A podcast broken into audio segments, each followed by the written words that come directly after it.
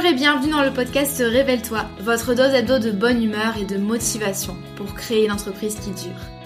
Je m'appelle Maëlène Faure et je suis une ancienne juriste fiscaliste. Il y a quelques années, je me suis échappée des cabinets d'avocats pour enfin bâtir l'activité professionnelle de mes rêves sur le web. Un grand saut dans le vide, j'avoue, mais je n'ai jamais regardé en arrière. Aujourd'hui, j'accompagne les créateurs d'entreprises et les solopreneurs dans la construction d'une activité solide, pérenne et rentable sans stratégie compliquée ni éparpillement. Grâce à mon profil atypique, mi-droit, mi-marketing et mon programme signature la Micropreneur Academy, j'offre à mes clients un soutien à 360 degrés dans leur aventure entrepreneuriale. Dans ce podcast, vous ne trouverez sûrement pas de recettes magiques ni de conseils bateaux, mais un vrai partage d'expérience et de connaissances, sans tabou ni paillettes. Chaque semaine, je vous parle de création et de développement d'entreprise, de business, de marketing et de la vraie vie des entrepreneurs et des freelances, toujours avec beaucoup de bienveillance. Si vous aimez ce podcast, n'hésitez pas à le partager autour de vous et à laisser 5 étoiles sur votre plateforme d'écoute préférée. Je vous souhaite une agréable écoute.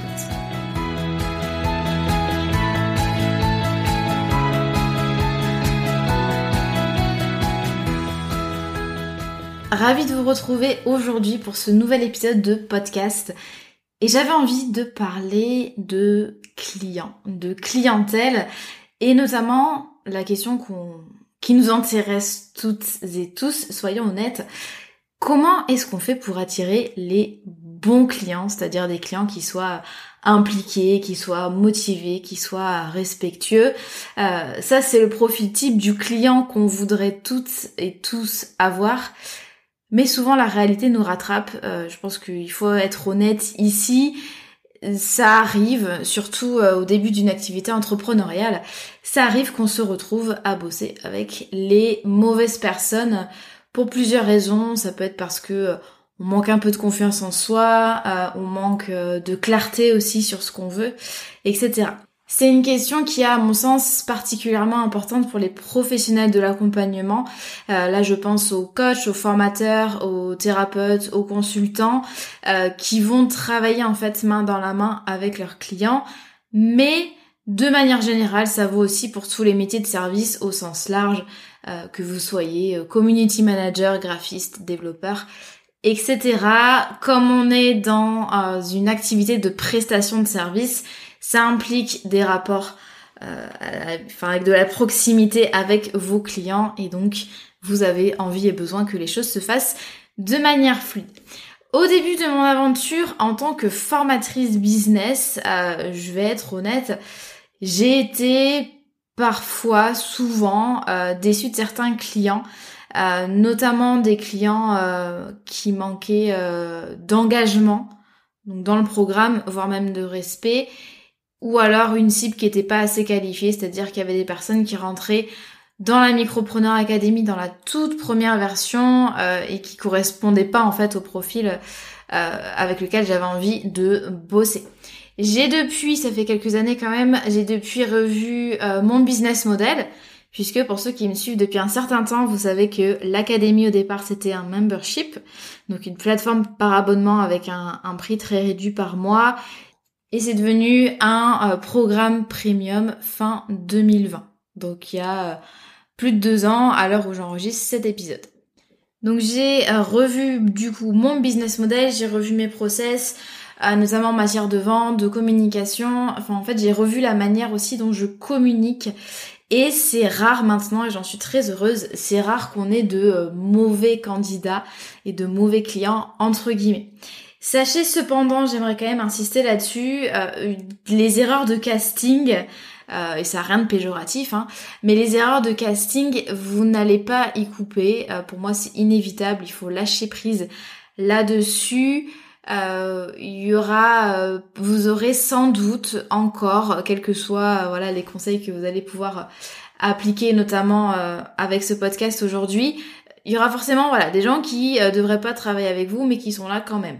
Mais euh, ce que je veux dire c'est qu'il est possible vraiment de réduire ces situations là au maximum et pouvoir travailler avec euh, les bons clients, des clients parfaits qu'on va adorer 99% du temps. Qu'est-ce qu'on appelle déjà bon client C'est important de le préciser. Alors bien sûr la définition ça va dépendre en fait de vous, de votre système de valeurs. Mais pour moi, euh, il y a des qualités humaines qui sont essentielles, donc euh, la responsabilisation, vous savez que j'en parle souvent, le sérieux, le respect, la proactivité, etc. En général, c'est des qualités qu'on recherche euh, tous dans nos rapports professionnels, mais aussi dans nos rapports personnels. C'est des clients aussi avec lesquels on est heureux de travailler, la collaboration est fluide et en fait ça va pas euh, dans nos échanges et euh, dans la collaboration, ça va pas nous pomper l'énergie en fait. On va pas se sentir vidé euh, en discutant, en travaillant avec ces clients-là. Et c'est aussi quand le client il est en phase avec nos valeurs, nos convictions et notre manière de travailler. Et donc là, c'est le client parfait. On est hyper content de travailler avec lui. La collab se passe bien, le client est satisfait. Bref, c'est que du love. Et donc l'idée de ce podcast, c'est de vous aider à trouver euh, des clients qui correspondent vraiment à ce profil-là. Euh, vous allez le voir qu'en fait, mais comme beaucoup de choses en business, vous avez quand même le, contrôle, vous avez le pouvoir d'agir sur pas mal de choses et notamment euh, d'influencer un petit peu le profil des personnes qui vont vous contacter pour travailler avec vous. Le premier conseil que j'aurais à vous donner, c'est euh, de vous interroger en amont, mais vraiment de le faire sérieusement, de vous interroger en amont sur le type de client que vous souhaitez avoir. Alors là, je parle pas que du point de vue euh, de la situation, des problématiques, c'est-à-dire de l'étude du client idéal tel qu'on parle en marketing, du style mon client idéal, c'est un créateur d'entreprise qui est perdu, dans les démarches administratives. Là, je parle plutôt de, euh, de, définir l'attitude slash la personnalité que vous attendez de vos clients. Par exemple, vous euh, souhaitez des clients autonomes qui assument leurs responsabilités. Du coup, je vous, invite vraiment à vous demander ce qui est important pour vous dans les relations humaines. Donc là, je parle pas que du pro, c'est aussi le perso. Euh, qu'est-ce qui euh, qu'est-ce qui prime selon vous? Quel est votre système de valeurs? Est-ce que voilà vous, vous attachez euh, beaucoup d'importance au respect, à l'ouverture d'esprit, à l'humour? Est-ce que vous avez envie d'avoir des clients qui rigolent pas du tout? Ou alors est-ce que vous avez envie d'avoir des clients hyper ouverts avec qui vous pouvez parler voilà sans langage guindé en les tutoyant, enfin peu importe. En fait, ça dépend de vous ou alors vous préférez des clients très corporate peu importe. Mais euh, qu'est-ce qui est important pour vous et quelles sont du coup les qualités que vous avez envie de retrouver chez vos clients? Sachez, et là c'est un petit point mindset, euh, toujours dans ce, cette idée de euh, posture de chef d'entreprise, on, voilà, on, amène l'entreprise là où on veut qu'elle soit. Il n'y a rien de mal à exiger des standards pour vos clients. Vos clients, ils arrivent avec leurs propres exigences. Ils ont envie que vous ayez telle compétence, que vous répondiez vite, euh, que vous fassiez un travail comme ça, comme ça. Il n'y a pas de raison que dans le sens inverse, vous ne puissiez pas vous aussi exiger, sans forcément leur dire, hein, mais euh, voilà, en triant un petit peu, notamment parmi vos prospects, il n'y a pas de raison que vous ne puissiez pas non plus exiger des standards pour vos clients. Ce que je veux euh, dire par là, c'est que n'acceptez pas tout de vos clients sous prétexte qu'ils vous payent. Attention à ça. Donc du coup, en étant au clair sur ce que vous voulez, c'est forcément plus facile de l'obtenir, hein, très logique. Du coup, euh, vous travaillez avec des meilleurs clients, donc vous gagnez en sérénité, en épanouissement et en joie. Du coup, votre business roule et c'est un cercle vertueux, donc vous attirez des bons clients, etc. etc. Donc vraiment, interrogez-vous déjà en amont sur le type de client que vous souhaitez avoir. On va dérouler ensuite, euh, et en fait, vous allez voir que je, je vais euh, faire les choses de manière progressive. Euh, je vais parler déjà de ce qui vient avant la relation, c'est-à-dire quand vous communiquez, quand vous parlez de vos offres. Donc pour des prospects qui n'ont pas encore pris d'appel découverte, voilà, ils ne travaillent pas encore avec vous. Ensuite, vos process de vente et ensuite vos process d'accueil client, etc. On va faire progressivement en prenant les parcours, les étapes pardon, du parcours d'achat. On va parler de communication. Il faut, euh, et ça, ça va être le plus important, vous devez affirmer vos convictions et montrer votre personnalité dans votre communication. Ce qu'il faut comprendre ici, c'est que attirer les bons clients, ça se fait le plus en amont possible. En fait, une fois que le client a rejoint votre boîte, c'est presque trop tard, on va dire. Euh, bien sûr, après, vous pouvez expliquer les règles au client et orienter la collab d'une certaine façon, mais je veux dire déjà, le plus en amont, en fait, vous allez filtrer les prospects grâce à votre contenu gratuit. Je m'explique. Je vous invite à parler dans votre communication de euh, vos idées sur votre secteur d'activité et en fait vos convictions. C'est-à-dire que par exemple, si euh, vous êtes euh, copywriter, eh bien dans votre communication, vous allez parler un peu de votre vision du copywriting, des discours de vente, du fait que ben, pour vous écrire pour vendre, euh, ça doit, je sais pas moi, respecter une certaine éthique, euh, qu'il faut éviter les discours pompeux, enfin peu importe. En fait, vous parlez de votre secteur d'activité, de votre métier en euh, donnant votre point de vue. Ça c'est important. Vous parlez aussi dans votre communication de votre manière de travailler, de ce que vous aimez, de ce que vous n'aimez pas. En un mot, vraiment, soyez vous-même. N'ayez pas peur d'affirmer vos opinions, même si ça peut déranger, parce que c'est justement ça qui va vous permettre d'attirer les bons clients. Peut-être que vous allez vous recevoir euh, des remarques désobligeantes ou même des trucs de hater, mais je veux dire, vous n'avez pas envie de travailler avec un hater, donc on s'en fiche dans l'absolu, ça fait pas du bien à l'ego, mais ça permet de trier sans avoir à le faire de manière active en appel découverte. Euh, là, en amont, en fait, les personnes vont s'habituer euh, à votre personnalité, votre manière de travailler, de penser, et donc elles vont avoir soit euh, bah, super envie de travailler avec vous, soit au contraire elles vont s'éloigner. Et c'est tant mieux puisque du coup ça n'aurait pas bien fonctionné entre vous. Je vais vous, je vais vous parler euh, de mon activité du coup pour euh, que ce soit un petit peu plus concret. Moi je parle beaucoup dans mes contenus de travail. je, vous savez que j'aime pas le bullshit, j'aime pas les trucs vides, j'aime pas voilà les, stratégies un peu toutes faites. Euh, je parle beaucoup de responsabilisation. Euh, je démonte un petit peu euh, tout ce qui est tactique à la mode, éparpillement, etc. Je ne parle pas du tout d'énergétique. Alors ça c'est voilà, moi je parle que de stratégie. C'est vraiment terre à terre. c'est parce que c'est comme ça que je suis et je suis dans la vraie vie comme ça. J'ai un côté euh, carré, j'ai un côté rigoureux, même parfois un petit peu dur, si je suis quelqu'un de très sympa, mais ça n'empêche pas. Et du coup, ça me permet de trier naturellement mes prospects. Euh, et grâce à ça, je suis persuadée que c'est vraiment ça qui fonctionne dans mon contenu gratuit.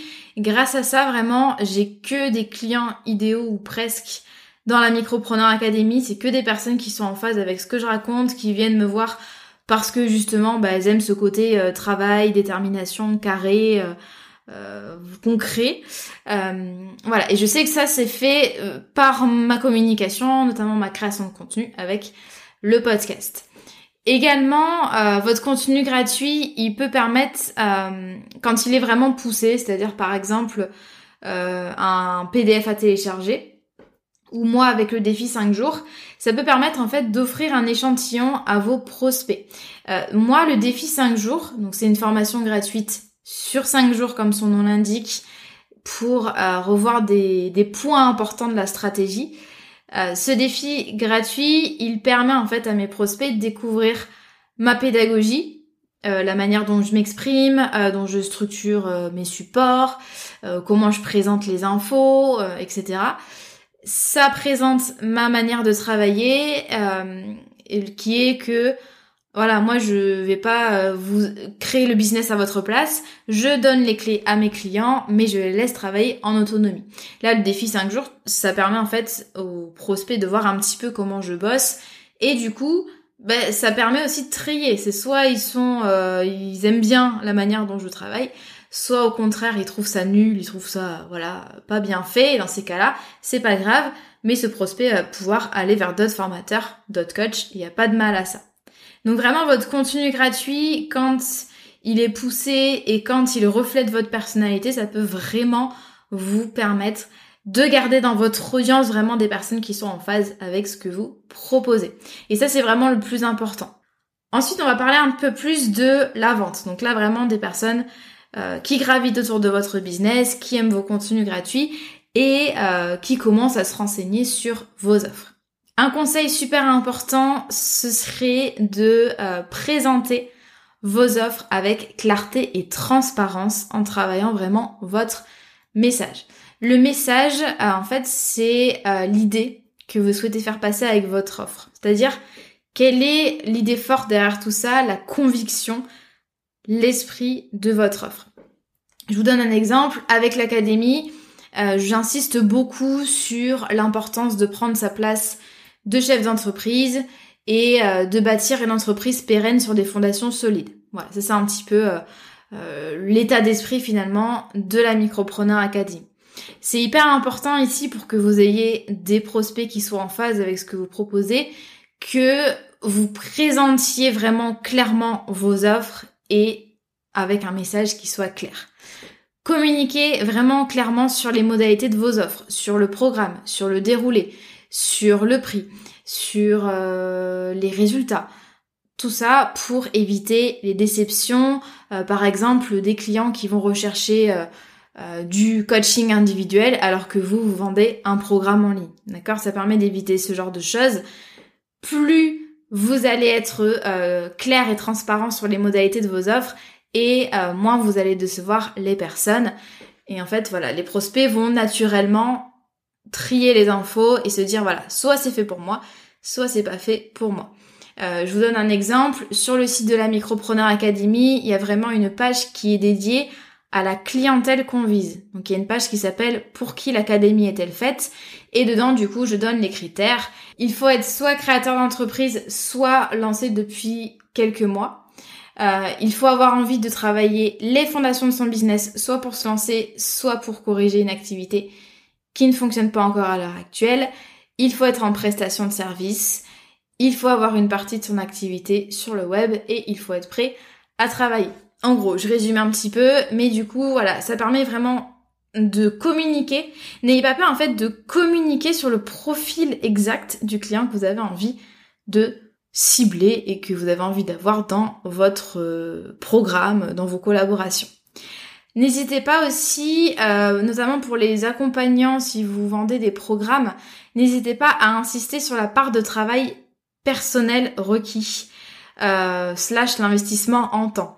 C'est-à-dire que si vous vendez un programme de coaching sur trois mois dans lequel il y a pas mal de travail personnel, des choses à remplir, à faire entre les séances, euh, du temps pour la mise euh, en pratique en fait, des enseignements, etc.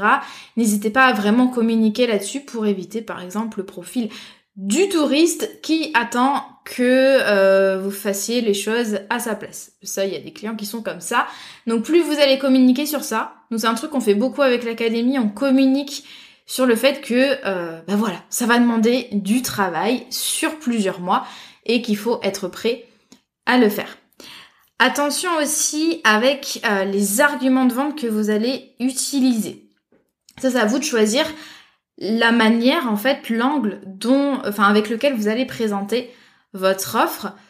Par exemple, avec la Micropreneur Academy, euh, vous allez voir dans ma communication que je ne dis jamais que la formation est gratuite grâce au CPF. Je ne dis jamais que euh, l'État va financer intégralement la formation. Je ne dis jamais que euh, la formation est à 0 euros, comme on peut le voir souvent chez d'autres organismes de formation qui sont référencés sur la plateforme CPF je fais le choix, et d'ailleurs il y a déjà des clients qui me l'ont dit, ils m'ont dit mais c'est dommage de pas plus en parler.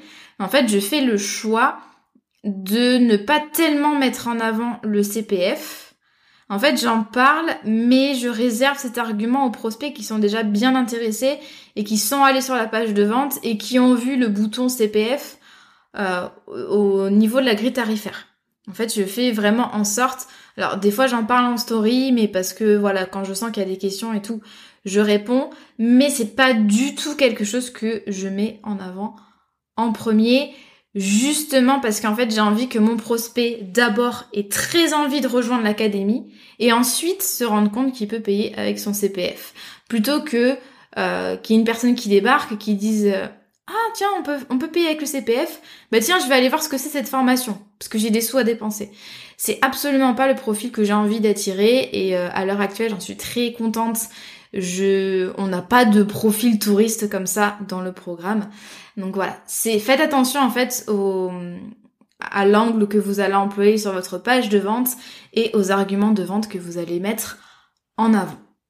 Toujours au niveau de la vente, euh, je vous incite vraiment à filtrer vos prospects avec un process de vente qui soit efficace. Ici, tout va dépendre en fait de votre activité, de vos offres, de vos préférences, mais vous devez être en capacité de trier de manière active ou passive, je vais vous expliquer, vos prospects avant qu'ils n'achètent. D'accord? Comme je vous l'ai dit tout à l'heure, euh, ensuite quand ils rejoignent votre programme ou votre euh, prestation, c'est déjà un petit peu trop tard si jamais ils correspondent pas au profil. Là, je pense notamment, euh, pour le filtrage de manière active, entre guillemets, je pense notamment aux dispositifs qui vont vous permettre, vous, voilà, de manière humaine, pas automatique, de filtrer, valider en amont les clients. Donc ça, c'est quand vous avez surtout des offres euh, one, euh, one and one, donc des offres en individuel, du style euh, coaching en individuel de trois mois, ou alors de la prestation de service, et ou que vous vendez des programmes qui sont premium, parce qu'en fait, plus c'est premium, plus vous allez avoir un contact direct, fréquent, poussé avec le client, et donc il faudra quand même être en phase avec la personne avec laquelle vous allez bosser par rapport par exemple au programme, au petit programme en ligne que vous pouvez vendre à 50, 100 euros, où là vous n'avez pas vraiment de contact avec le client. Donc le mettre en place en fait un dispositif de filtrage des clients en amont de l'achat, c'est pas forcément essentiel. Donc là je pense aux appels découvertes et je pense aussi euh, aux candidatures sur questionnaire. Euh, qu'on voit pas mal notamment pour rejoindre des pour rejoindre pardon des masterminds, des coachings de groupe, etc. N'hésitez pas à mettre en place euh, ces dispositifs-là et à vraiment les travailler. C'est-à-dire que vous allez mettre en place un appel découverte et vous allez vraiment travailler la structure. Vous allez vraiment réfléchir en amont au, au, process, c'est-à-dire voilà un questionnaire, puis l'appel, puis un récap après l'appel, et vous allez bien réfléchir aux questions que vous avez envie de poser au candidat pour vraiment voir rapidement en fait si c'est un oui ou si c'est un non. Idem pour la candidature sur questionnaire. Le filtrage, il peut aussi être euh, passif entre guillemets, c'est-à-dire que là, vous n'allez pas euh, être en face du client et lui dire euh, soit oui, soit non. Mais nous, par exemple, avec la Micropreneur Academy, lors du questionnaire d'inscription à la formation, quand on est dans le cas d'un financement CPF, en fait, c'est un typeform sur lequel on remplit un peu des infos sur l'activité, pourquoi on veut s'inscrire via CPF à l'académie. Et en fait, à, la fin du questionnaire, j'ai prévu euh, plusieurs slides avec un rappel des règles et des conditions pour rejoindre l'académie. Et à chaque fin de slide, il y a un bouton euh, j'ai compris et j'accepte. Et donc en fait, à chaque fois, à chaque slide, euh, je rappelle que par exemple, c'est fait pour les prestataires de services et non pas pour les personnes en activité de vente, qu'il faut avoir un projet d'entreprise défini ou une entreprise depuis quelques mois, se servir du web, etc., etc. Et en fait, c'est le prospect qui valide lui-même, on va dire, euh, son entrée ou non dans l'information. Parce qu'à chaque fois, il y a un petit bouton j'ai compris et j'accepte.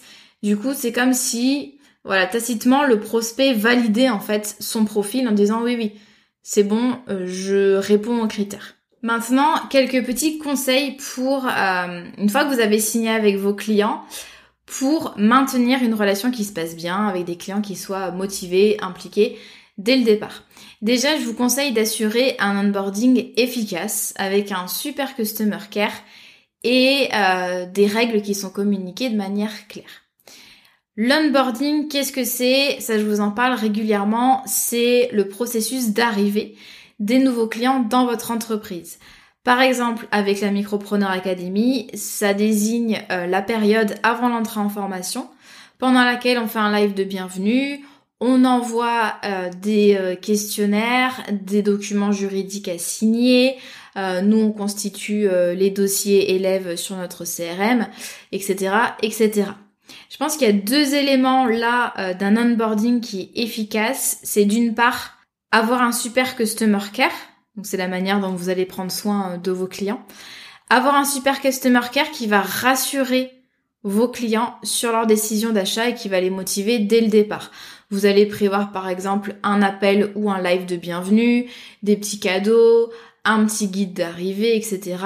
L'idée c'est que dès le départ, parce qu'en fait, dites-vous qu'un client quand il sort sa carte bleue ou quand il vous fait un virement pour euh, rejoindre en fait votre programme ou votre prestation, euh, il est il est pas bien. il est pas bien parce qu'il vient de dépenser de l'argent et il sait pas en fait s'il va avoir un retour sur investissement. Donc vous devez dès le départ vraiment le rassurer, euh, l'accompagner en fait pour pas qu'il se dise ok j'ai sorti ma carte euh, mais en fait euh, voilà il se passe rien, je suis pas bien accompagnée, je sais pas si j'ai pris la bonne décision. Donc vraiment dès le départ un super customer care, vous mettez le paquet sur l'onboarding et du coup ça fait démarrer la prestation euh, sur une super note qui va ensuite donner le ton pour la suite. Deuxième élément d'un onboarding efficace à mon sens, c'est que vous allez rappeler les règles, les limites, les modalités de la collaboration pour que tout soit bien clair dès le début. Si tout est clair et transparent dès le début, il n'y a pas de raison que ça se passe mal. Je vais vous donner un exemple. Euh, très souvent, quand je discute avec euh, des organismes de formation ou des formateurs indépendants, on me dit euh, ah mais toi tu galères pas trop avec l'assiduité CPF parce que moi CPF ils s'en vont dans la nature, c'est hyper compliqué, ils finissent pas la formation, etc. Nous on n'a jamais eu, alors ça fait quand même trois quatre grosses sessions qu'on fait via CPF depuis début 2021, on n'a jamais eu de problème au niveau de l'assiduité de nos apprenants, on a un taux euh, à 100% en fait au niveau de l'assiduité. Mais parce que je pense que en tant qu'entrepreneur, en tant que professionnel de l'accompagnement, on doit se responsabiliser. Euh, c'est à nous, je pense, euh, de rappeler les règles aussi, de les poser et de les rappeler et de les communiquer de manière claire, transparente, tout en étant, euh, c'est pas obligé que ce soit désagréable, hein, mais voilà, de manière chaleureuse. Euh, nous, par exemple, dès le départ, on rappelle les règles de fonctionnement CPF euh, au niveau de l'obligation d'assiduité, notamment. On rappelle ça à nos clients, en fait. On rappelle aussi comment le soutien individuel va fonctionner. Voilà, en fait, tout est communiqué de manière claire et transparente dès le départ, et il n'y a jamais de problème par la suite, d'accord? Ne euh, ne considérez pas que c'est votre client qui va aller chercher les infos et puis voilà, d'accord? Mettez vraiment les infos euh, sous les yeux de vos clients. Quand on parle un peu des règles, des limites, euh, je vous, moi je vous renvoie à un épisode de podcast que je trouve important. C'est le mien, mais voilà, je trouve qu'il va bien dans le thème. c'est l'épisode 86. Posez des limites dans votre business et respectez votre énergie, temps et travail. Ensuite, une fois qu'on a fait l'onboarding, on va prévoir des mécanismes pour motiver et impliquer les clients tout au long de la prestation. Euh, là, je parle particulièrement euh, aux professionnels de l'accompagnement qui ont besoin, en fait, enfin, c'est un travail qu'on va faire en duo, en collaboration avec le client. Donc, vous avez besoin euh, de le maintenir engagé tout au long de la prestation. Mais, petite difficulté, il faut pas trop en faire non plus on reste dans cette logique de responsabilisation, c'est aussi au client de se bouger pour faire les choses. En fait, en matière d'investissement euh, des clients, bon alors ça c'est un épisode de podcast euh, à part entière, je pourrais voilà vous en parler pendant un moment, surtout que c'est un sujet qui m'intéresse bien. Mais pour vous dire en gros quelques mots là-dessus, ce qu'il faut comprendre, c'est qu'il y a un partage de responsabilité. L'investissement de vos clients, ça relève de leur personnalité. On est des adultes. C'est à nous aussi de faire les efforts qu'il faut, de trouver le temps qu'il faut. Mais vous devez aussi, en tant que prestataire, en tant qu'accompagnant, prévoir des mécanismes pour les maintenir impliqués. Donc il y a une balance en fait à trouver. Et je, sais que c'est pas facile entre je suis derrière mes clients et euh, je les mets face à leurs responsabilités. Mais en tout cas, à mon sens, vous devez prévoir des mécanismes pour relancer l'engagement.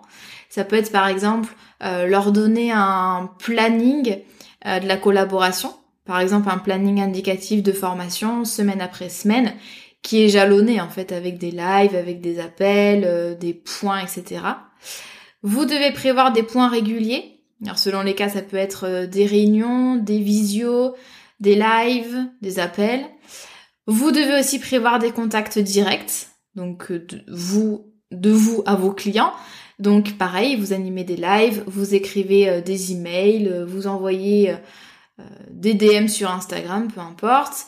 Vous pouvez aussi prévoir des sortes de récompenses. nous dans l'académie, on prévoit par exemple des cadeaux à gagner chaque mois quand on partage ses réussites etc., etc. Il y a plein de manières de relancer l'engagement de vos clients. N'hésitez pas à prévoir des moyens de traquer l'engagement de vos clients.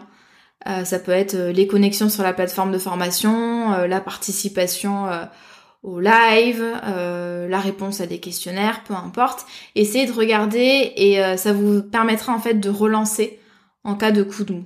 D'accord? Euh, Bien sûr, moi je, je, suis vraiment dans cette optique de il faut pas euh, euh, être trop sur le dos des clients, c'est aussi à eux de se bouger. Donc attention à faire la part des choses aussi et à laisser un peu le client quand il fait le mort. Mais voilà, il y a vraiment un partage de responsabilité qui est important En tout cas, sachez que plus la prestation se déroule sur une longue durée, plus vous devez suivre de manière rapprocher l'implication de vos clients pour que ça se passe bien et pour euh, motiver et impliquer vos clients tout au long de la collab. Si ce sujet vous intéresse, moi je vous renvoie à l'épisode 103 euh, du podcast. Gérer et développer un gros programme en ligne, la Micropreneur Academy. Et c'est un épisode que j'ai enregistré avec mon acolyte Leïla, qui est responsable succès client pour ce programme. J'espère en tout cas que cet épisode de podcast vous a plu et vous a donné plein d'idées pour euh, pimper un peu euh, votre communication, vos process de vente, vos process d'onboarding et attirer des clients euh, qui correspondent vraiment, vraiment, vraiment, vraiment au profil avec lequel vous avez envie de bosser. Comme d'hab, si vous avez envie d'en discuter, je suis dispo en DM Instagram, par email. Et euh, n'hésitez pas aussi, si vous aimez le podcast, à mettre 5 étoiles sur votre plateforme d'écoute. C'est vraiment la meilleure façon de soutenir mon travail. Merci beaucoup pour votre écoute et votre attention et je vous donne rendez-vous la semaine prochaine pour un nouvel épisode. À très bientôt